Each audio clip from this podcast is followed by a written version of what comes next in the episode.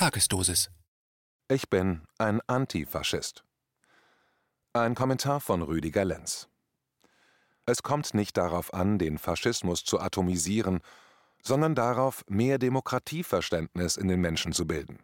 Demokratisiert die Bildung und der Faschismus wird Geschichte. Antifaschistische Begeisterung.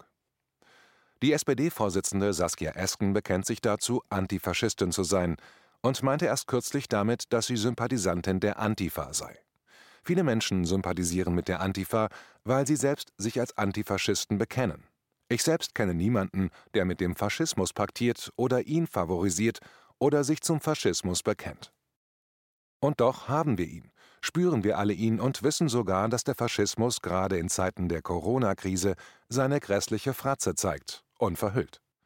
Ich habe erst kürzlich einen Artikel zum Faschismus veröffentlicht. Die Antifaschisten einer Antifa-Organisation haben erst kürzlich drei Männer in Stuttgart krankenhausreif geschlagen, einer von ihnen schwebt in Lebensgefahr. Weil die Antifaschisten dort meinten, dass diese insgesamt fünf Männer einer rechten Organisation angehören sollen. Ich will das hier jetzt nicht ausbreiten, denn darum geht es mir gar nicht. Es geht mir darum zu zeigen, mit welchen Mitteln die Antifaschisten der Antifa allerorts in Erscheinung treten, nämlich mit brutaler Gewalt. Wer sich zur Antifa bekennt, stellt sich nicht nur neben diese Gewalttäter, er oder sie zeigt damit auch auf, dass er oder sie Gewalt als legitimes Mittel von Meinungsauseinandersetzung hält. Als Politiker hingegen setzt sich ein solcher gleich als Vorbild über das Notwehrgesetz. Bevor die drei Männer zusammengeschlagen wurden, weil sie rechts oder sogar als Faschisten von der Antifa geframed wurden, brannten drei LKW nieder. Dass die Antifa von V-Leuten besetzt ist, und zwar genauso wie im Rahmen der Neofaschisten, halte ich für zwingend angebracht. Denn übergeordnet spielt man hier die Gesellschaft im Sinne des Teile- und Herrsche-Spiels aus. Als ich in Herford 2014 eine Rede für die Friedensbewegung hielt, störte die Antifa die Veranstaltung. Sie warfen ziemlich heftige Feuerwerkskörper und Böller in die Menge, in der Frauen mit Kleinkindern Eis aßen. Vier Mannschaftswagen der Polizei kamen und hielten die Antifa in Schach. Das war meine erste Begegnung mit der Antifa, die, als ich versuchte, mit ihren Vertretern zu sprechen, mir versicherten, dass sie gegen mich und mein Nichtkampfprinzip nichts hätten, aber gegen andere Personen, die andere Sprecher an anderen Tagen dort erwähnten. Ich beobachtete diese Gruppierung nun fortan ein paar Jahre, und mir wurde diese Gruppierung immer suspekter und irrationaler. Heute bin ich der Auffassung, dass diese Gruppierung selbst sehr gewalttätig vorgeht und nur in den wenigsten Fällen wirklich gegen den weltweiten Faschismus vorgeht. Faschismus ist für die Mitglieder der Antifa die Mitte der Gesellschaft. Sie treten auf, wenn Frauen sich zusammentun und gegen Gewalt und Vergewaltigung demonstrieren, und sie nennen solche Frauen dann Faschistinnen und Nazis, werfen Steine, blockieren die Wege, zünden Autos oder sogar Firmen an, beschmieren Häuser und leben in einer Wahnvorstellung vor dem, was ich den echten Faschismus nenne. Bekommt man Aktivisten der Antifa vor die Kamera, so reden sie über Sachverhalte und sprechen eine Sprache, die ich im Besonderen nur aus meiner Arbeit mit Gewaltstraftätern kenne. Was sie im Übrigen für mich exakt auch darstellen: Gewalttäter im Sinne der klinischen Psychologie. Einigung bei den Altparteien. Gewalt ist ein Ablenkungsmanöver von Menschen, eine Bewältigungs- bzw. Überlebensstrategie, die in ihrem Inneren völlig zerrissen und seelisch stark angeschlagen sind. Die Antifaschisten der Antifa, wohl auch in den USA, sind sehr einseitig über das informiert, was sie den Faschismus nennen. Solche Menschen gehen nicht systematisch vor, sie befriedigen mit ihren Aktionen kurzfristig den eigenen inneren Terror in sich selbst, der ganz andere Ursachen hat, als sie selbst erkennen können. Es gibt genügend Psychologen, die das schon öfters erklärt haben, Hans-Joachim Marz, Franz Ruppert, Arno Grün oder auch Erich Fromm, aber auch andere haben den irrationalen Prozess dazu sehr gut beschrieben. So zum Beispiel auch Johann Galtung, die heilige Kuh der Linken, wenn es darum geht, all ihre Maßnahmen für den Frieden und gegen den Faschismus aufzufahren. Für mich jedoch steht ziemlich genau fest, dass sie dort im großen Stil etwas vollkommen falsch verstanden haben. Galtung ist mehr als die strukturelle Gewalt an sich, und das haben seine politischen Verfechter in ihren Sonntagsreden nicht angesprochen und in ihren Doktrinen noch nicht verinnerlicht. Wird dieser Frame für die Antifaschisten benutzt? Ja, das wird er. Die großen Altparteien, also die CDU, die CSU und die SPD, haben eine für sie geltende Einigung herausgearbeitet und unterschrieben, an die sie sich unisono auch halten, egal auf welcher politischen Bühne und zu welchem politischen Zweck. Diese Einigung erklärt auch, wie es im Februar in Thüringen dazu kommen konnte, gegen einen von der AfD gewählten Ministerpräsidenten der FDP so forsch und einig gegen demokratische Mehrheitsbeschlüsse vorzugehen. In diesem Papier ist man sich darüber übereingekommen, dass man zusammen alles unternehmen werde, um die AfD und deren Mitglieder in allem, was sie selbst betrifft, auszugrenzen und auf gar keinen Fall mit einzugliedern. Auch die Leitmedien halten sich daran und sind ihre Verbündeten im Spiel um die Machtverhältnisse, die sie alle auf gar keinen Fall irgendwie verändert sehen wollen. Veränderer, das sind für sie die braune Infektionskette der Verschwörer und Demonstranten für auch nur irgendwas.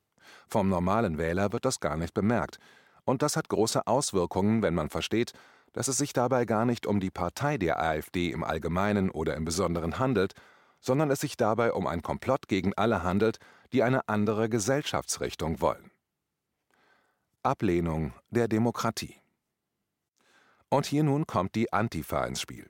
Sie bekommt viele Gelder für ihre Aktionen, Fortbildungen und Unkosten, ohne die sie gar nichts bewirken könnte. Die Antifa dient damit diesen Parteien dazu, so lange wie möglich an den Trögen des Geldes und der Macht zu bleiben und die Verhältnisse einzufrieren.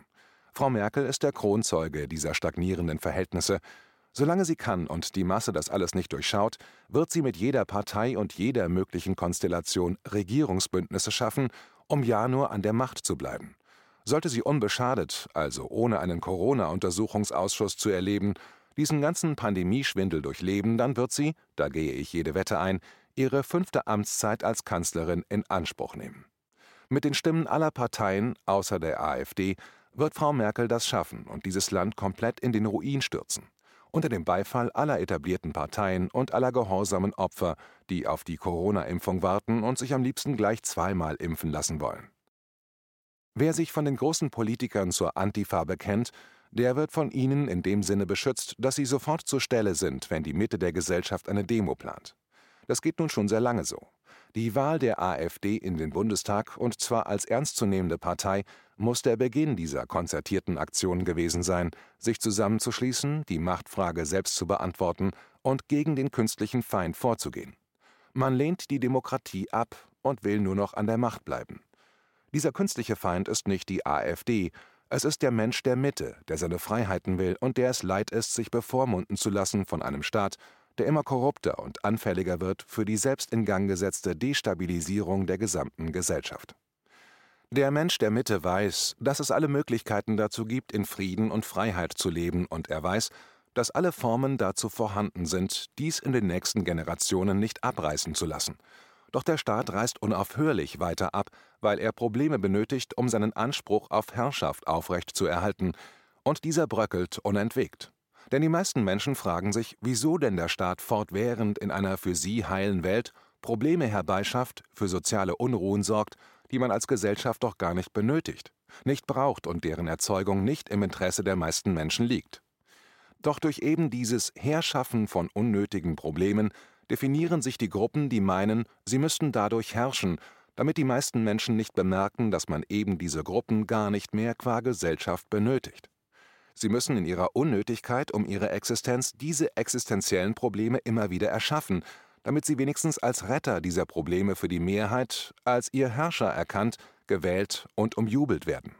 Doch längst erkennen sehr viele Menschen aus der Mitte der Gesellschaft heraus, dass diese Probleme von eben denen konstruiert werden, die damit selbst das Übel der Gesellschaft darstellen. Kurzum, immer mehr Menschen durchschauen dieses Problem-Helferspiel und empören sich darüber. Wie ein Kropf sind sie den Kräften der Gesellschaft über, die ohne sie viel besser dran wäre und viel besser und fortschrittlicher ans Werk gehen könnte. Und wie zu allen Zeiten braucht der sich selbst gebündelte Kern dieser sich an der Macht bindenden Herrschaften einen Peitschenmeister und eine Peitschenmeisterin, damit der Einzelne in Angst und niederen Motiven den Retter seiner Leiden überhaupt als solchen auch wahrnimmt. Und dazu dient ihm das Werkzeug der Antifa, die selbst schon lange keine Antifaschisten mehr sind und auch nicht mehr deren Zwecken tatsächlich untergeordnet ist. Der Fuchs wechselt den Balk, nicht den Charakter. Der wahre Antifaschist handelt klug, weil er klug denkt und weil er nicht in die Schule eines Guido Knopp ging, sondern in die wahre antifaschistische Schule der Hannah Arendt gegangen ist. Ein echter Antifaschist weiß, dass Hitler und seine Schergen nicht den wahren Faschismus alleine repräsentieren. Er weiß, dass in der Banalität des Bösen, der Antipathie, nicht zu wissen, was der andere ist, seine Verführung liegt, der man nur selbst unterliegt und der kein anderer je vorsteht. Das liegt in der eigenen Verantwortung, in der Selbsterkenntnis, dass der andere immer auch im eigenen Selbst zu spiegeln ist. Und dieser ist der Club der Antifa längst verfallen. Nämlich sich dem anderen einfach überzuordnen, indem der andere zu einem Nichtmenschen konstruiert und erdacht wird. Arendt erkannte in diesem Prozess die alles entscheidende Handlungsoption, um einen Faschismus überhaupt in Gang zu setzen. Die Antifa dient heute dem neoliberalen Prinzip und ist von der Ideologie der Antideutschen längst eingenommen. Der Neoliberalismus ist eine Form des Korporatismus, der, wenn er nicht gestoppt wird, automatisch in einen Faschismus globalen Ausmaßes führen wird. Hierin müsste die Antifa ihr Feindmuster erkennen. Das aber tut sie nicht. Eher ist sie an der Zersetzung der Gesellschaft als Ganzes interessiert und unternimmt alles, damit die Zersetzung ordnungsgemäß geschieht. Jährlich finden für die Antifaschisten der Antifa separierte Kongresse in allen möglichen Städten statt, in denen sie als Einzelne lernen, wie man im Umgang mit dem Feind vorgeht. Sozialtrainer bieten dort manchmal Sozialtrainings an und bilden fort in Sachen der eigenen Abschottung vor dem Feind, körperlich und verbal. Immer im Blickpunkt zum Feind steht der Satz Faschismus ist keine Meinung, Faschismus ist ein Verbrechen. Man übt dort das Vorgehen nach dem Muster der Faust des Schlagstockes und findet auch Anleitungen dazu, wie man abschreckende Knaller baut und zündet. Gegen den Faschisten gilt nicht das Totschlagargument, sondern der Totschlag selbst. So hat die Antifa in der Internetplattform de Media.org sich zu den Anschlägen am 16. Mai in Stuttgart, dem Event der Demo Querdenken 711, bekannt und in unfassbar niederen Beweggründen selbst zugegeben, an den Personen den Tatbestand des versuchten Totschlages begangen zu haben. Unnütz zu erwähnen, dass wer selbst mit den Mitteln seines Feindes den Feind zur Strecke bringen zu wollen, genau das damit repräsentiert, was nach eigenen Angaben den Feind definiert, ergo selbst so genannt werden kann. Oder etwas banaler, wer Gewalt mit Gewalt vernichten will, der vergrößert damit das Gewaltpotenzial und trägt automatisch dazu bei, dass das zu lösende Problem damit größer wird, jedoch keineswegs kleiner wird. Wer das nicht glauben oder verstehen will, der sollte noch einmal seine Physikarbeiten aus der Sekundarstufe 2 zu Rate ziehen, da steht das nämlich drin, zweiter Hauptsatz der Thermodynamik. Doch ist es ganz sicher erheblich einfacher, darin eine Verschwörungstheorie und damit einen Faschisten zu branden, als der Logik der Physik zu folgen, die einem damit unmissverständlich die eigenen Fehler der Ideologie aufzeigt. Eins und eins ergibt nun einmal zwei, doch für einen Antifaschisten der Antifa ergibt das eins. Bomber Harris, Bomb Again. Die Antifa-Gruppen verlassen sich auf das Mittel der Destruktivität und sind dabei weder zimperlich, noch denken sie selbst über andere Motive und Strategien nach, dem Faschismus zu begegnen. Und das hat seinen Grund darin, dass man sie genau dazu benutzt. Sie decken förmlich den echten Faschismus der deutschen Regierung. Ja, sie marschieren überall dort auf, wo man Demos gegen die Kanzlerin oder gegen ihre Politik wahrnehmen will. Alle solchen Demos sind für die Antifa Ereignisse von Faschisten und Nazis. Selbst wenn man Demos für die Grundrechte und das Grundgesetz organisiert, ist man für die Antifaschisten Nazipack, das man am liebsten verprügeln will und sogar dazu aufruft, solche wegzuprügeln. Ein kluger Antifaschist wird keine Gewalt anwenden, denn seine intellektuellen Mittel reichen ihm völlig aus. Jetzt verhält es sich aber mit den Antifaschisten der Antifa so, dass sie in schierer Panik und Angst dem Faschisten gegenüberstehen. Dieser Menschenschlag, der in seiner Paranoia um den Faschisten gefangen ist und bleibt, ist genau der Typus, der gebraucht und selektiert wird für diejenigen, die in ihren Machtpositionen verharren wollen und niemand anderes neben sich dulden.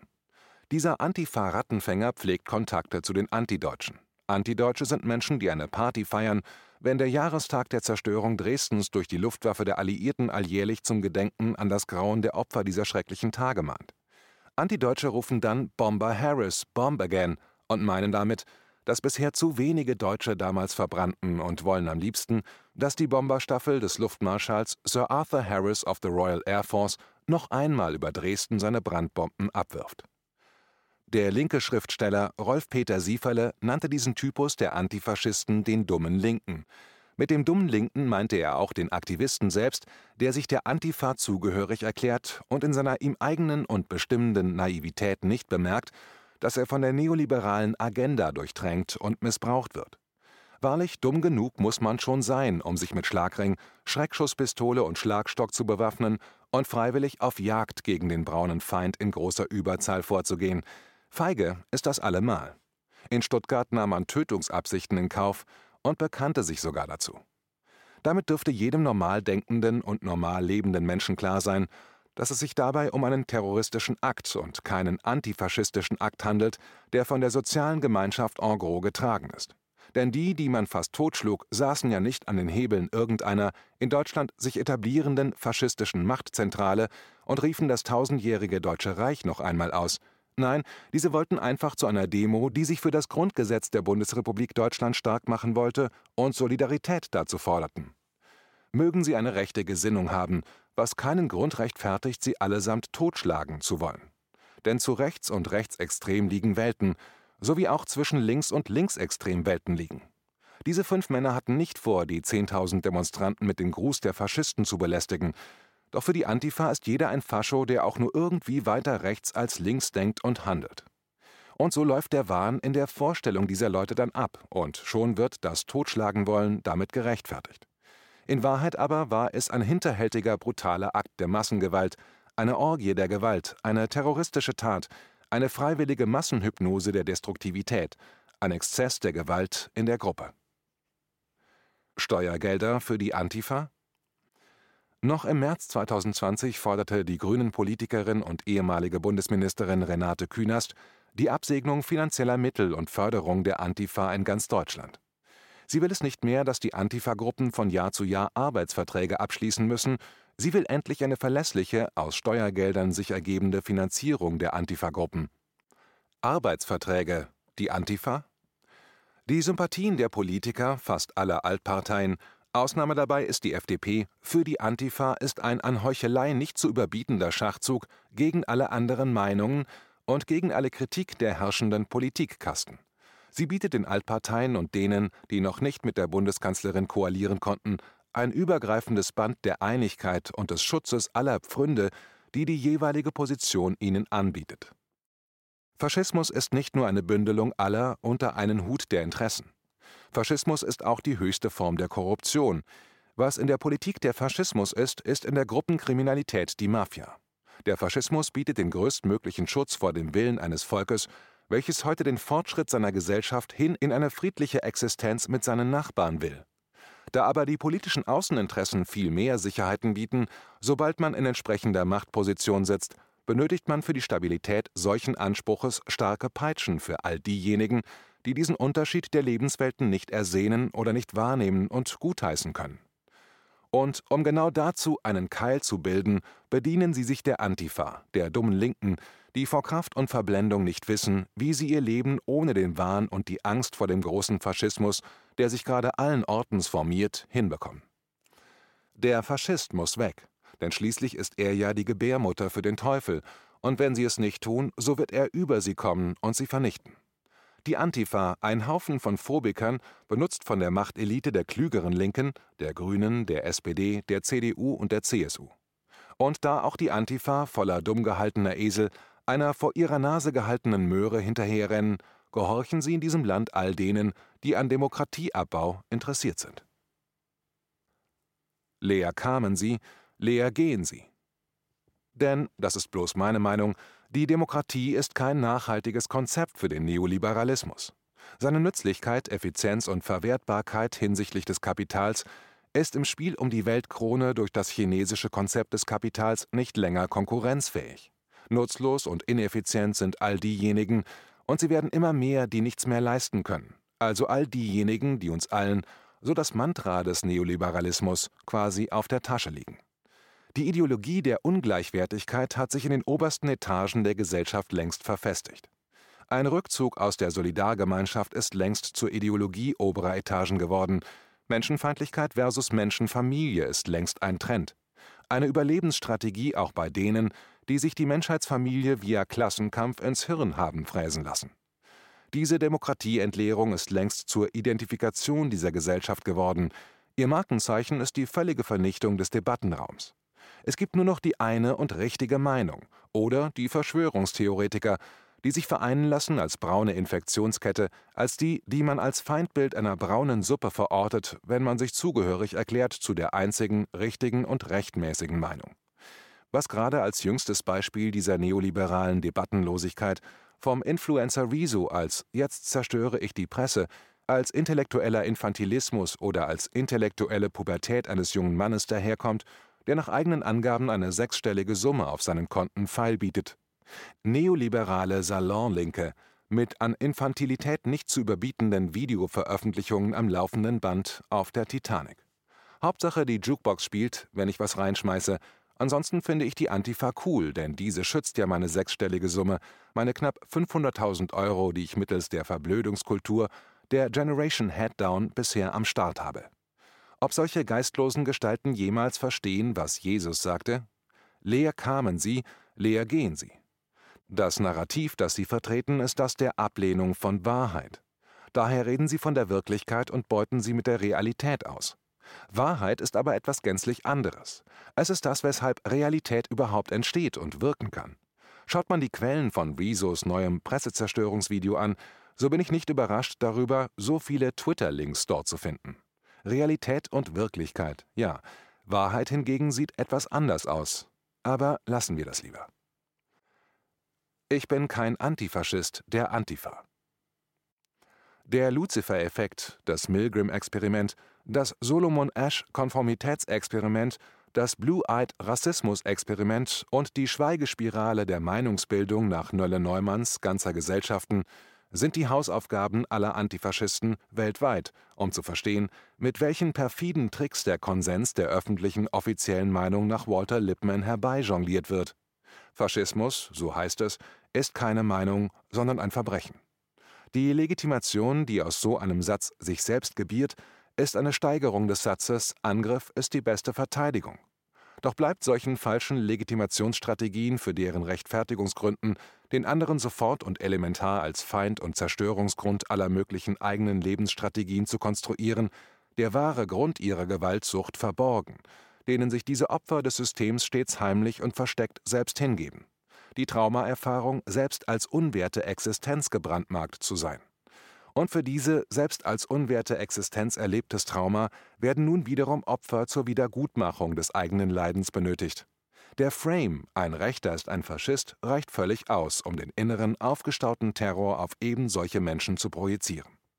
Wer Gewalt benötigt, um sein Elend zu rechtfertigen oder auf selbiges aufmerksam zu machen, der benötigt die Gewalt als Wiederholungshandlung, als eine Bewältigungsstrategie der inneren Wut, als Umlenkung auf etwas, das wenigstens kurzfristig Genugtuung verschafft. Doch die Opfer, die diese eigenen Gewalttaten benötigt haben, sind nur Stellvertreter für den inneren Terror, den sie selbst nicht als solchen separat wahrnehmen können. Sie glauben, ihre Wut käme von denen, die sie Faschos oder Verschwörer nennen.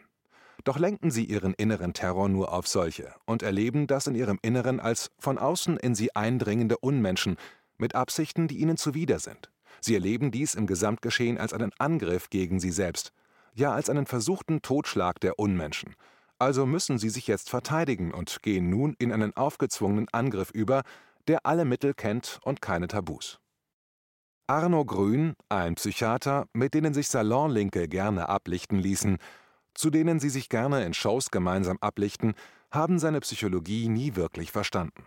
Fast geschlossen verhalten sie sich seiner Psychologie gegenüber konträr und erfolgreich widersprüchlich. Zum Abschluss möchte ich noch einen Buchtipp loswerden: Dialektik der Aufklärung. Ein gutes Buch für angehende Antifaschisten nur zu empfehlen. Zitat: Die größten Triumphe der Propaganda wurden nicht durch Handeln, sondern Unterlassen erreicht. Groß ist die Wahrheit. Größer aber, vom praktischen Gesichtspunkt, ist das Verschweigen der Wahrheit. Zitat Ende.